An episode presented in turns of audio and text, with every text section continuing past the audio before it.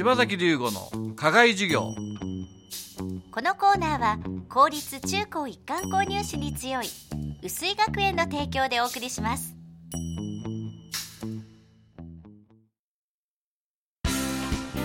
究極の右脳開発石戸式そろばんが薄井学園前橋安中熊谷で開講。さらに伊勢崎と太田では大好評につきクラス増設。年中生から小6生まで個別指導で基礎から楽しく学び計算力集中力自立心を鍛えます。定員制のためお申し込みはお早めに。詳しくは薄井学園のホームページをご覧ください。柴崎龍吾の課外授業。このコーナーは薄井学園の柴崎龍吾先生が群馬で頑張る様々な人たちに職業の多様性や働くことの意味、喜びをインタビューしてラジオの前のあなたにお届けします。10月は高崎佐藤眼科の佐藤拓院長に薄井学園の柴崎先生がお話を伺っています。えーっと私あの佐藤先生とは群馬イノベーションアワードでしたっけ？あそこでお会いしたんですけども、はいあそこに参加されてるのは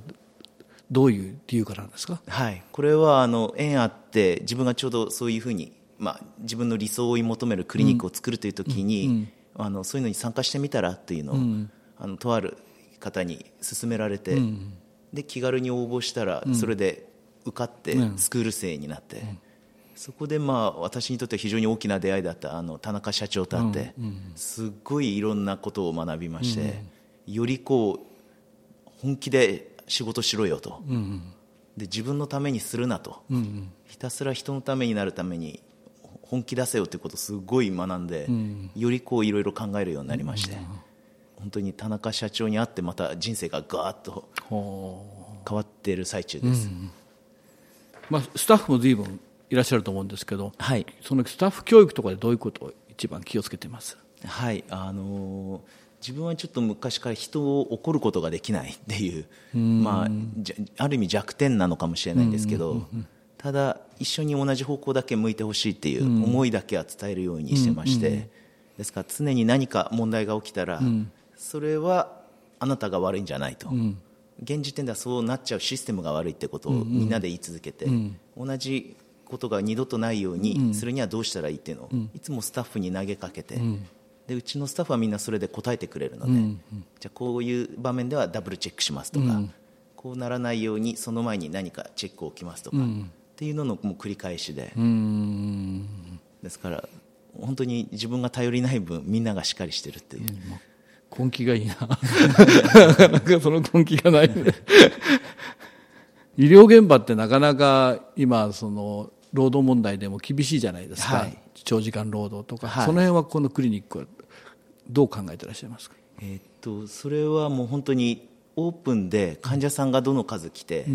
何人のスタッフで回せるっていうのがまるっきり見えない状態で、当然スタートアップはしたので、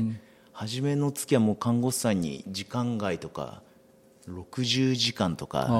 まあ、とんでもない時間になって状態になったので、そこはもう各その部署の人たちが必要だという人数はもう増やすって決めまして、それで今現時点ではもっと人いるっていうとみんないらないっていう数まで増やしました。あとはそこでみんなでやりくりして、あの休みはいつ取るとか、でみんなでこう話し合ってうまく回ってます、あみんなでこうううまく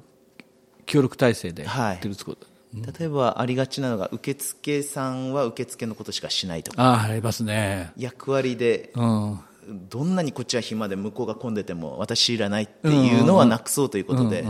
えば受付が混んでるけど検査暇とか、その時こう人をスライドできるようにしていかにこう大変なところをうまく分かち合えるようにっていうのを心がけてやってます、私も父親と母親がいいた時はよく病院行くんだけど本当にこっちが忙しいのにこっちの人何してんのみたいなありますよね。見まして。実は蓋を開けると契約でダメだっていうのもあるんですよ。病院レベルです受付しかしちゃダメっていう契約で入ってる人たちもいるのでそれがもう手伝わないじゃなくて手伝えないっていう、それもやっぱりその逆でかわいそうなことにあるんですようんうん。ね。年寄りとか連れてるとね早く済ましてあげたいのがつさこっちは強いから、はい。柴崎龍吾の課外授業。10月は高崎佐藤眼科の佐藤拓院長にお話を伺っています。柴崎龍吾の課外授業。このコーナーは薄井学園の提供でお送りしました。